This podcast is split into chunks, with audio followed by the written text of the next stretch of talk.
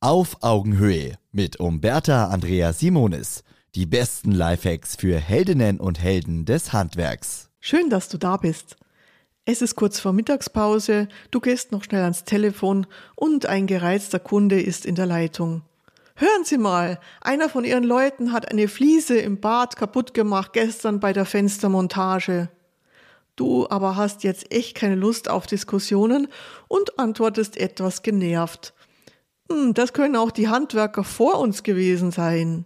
Oje, oh keine gute Antwort.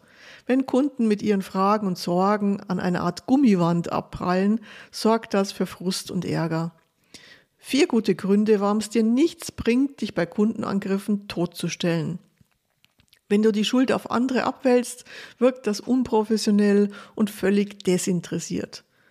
Wenn wirklich ein Schaden vor eurem Montagebeginn vorliegt, dann erwartet der Kunde, dass ihr ihn darauf aufmerksam macht und er dann eine Chance hat, die Vorhandwerker zu belangen. Wenn jemand von eurem Team den Schaden verursacht und nichts gesagt hat, fällt's auf deinen Betrieb zurück. Ein unschönes Hickhack und Rechnungskürzungen drohen.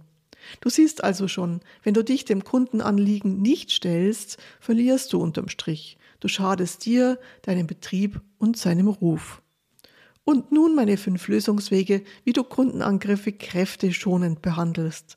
Lass dich von einer Kundenbehauptung, auch wenn sie absolut nicht stimmt, nicht aus der Reserve locken und zu vorschnellen Reaktionen aus dem Bauch heraus hinreißen.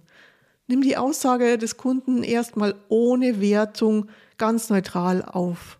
Ich weiß, das ist nicht leicht. Bau dazu eine bewusste Pause ein zwischen Reiz und Reaktion bevor du antwortest, also erstmal einatmen und ausatmen. Um dir ein Bild zu machen, frag erstmal nach. Erzählen Sie mir bitte, was Sie genau meinen. Damit kannst du Zeit gewinnen und der Sache auf den Grund kommen. Wenn dir Fotos aus der Auftragsdoku vorliegen, die beweisen, dass der angesprochene Schaden schon vorher da war, kehr jetzt nicht den Rechthaber heraus. Bleib weiterhin sachlich und neutral. Ah, ich sehe gerade auf den Fotos diese Fliese. Ja, die war schon von Anfang an so. Ich kann Ihnen gern das Foto mailen.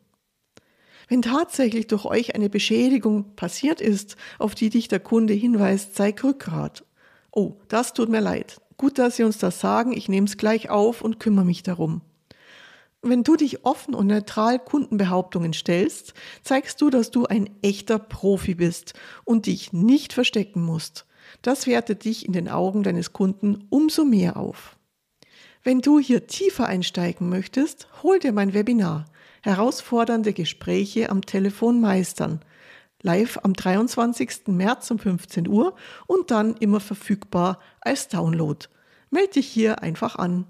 Handwerk-magazin.de slash Telefon-Webinar. Ich freue mich, wenn du dabei bist. Auf Augenhöhe. Ein Podcast von Umberta Andrea Simonis, Simonis Servicekultur und Holzmann Medien. Eine neue Folge hört ihr immer montags, überall, wo es Podcasts gibt.